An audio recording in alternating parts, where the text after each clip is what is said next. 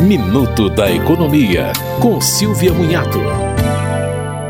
A Comissão de Valores Mobiliários informa que as pessoas que adquiriram ações da Telebrás por causa de compra de linha telefônica na década de 90 ainda podem ser detentoras desses ativos. Com a privatização, outras empresas ficaram com as ações. No caso da Oi, as ações estão depositadas no Banco do Brasil. O Bradesco tem as ações da TIM, Telefônica e Telebrás.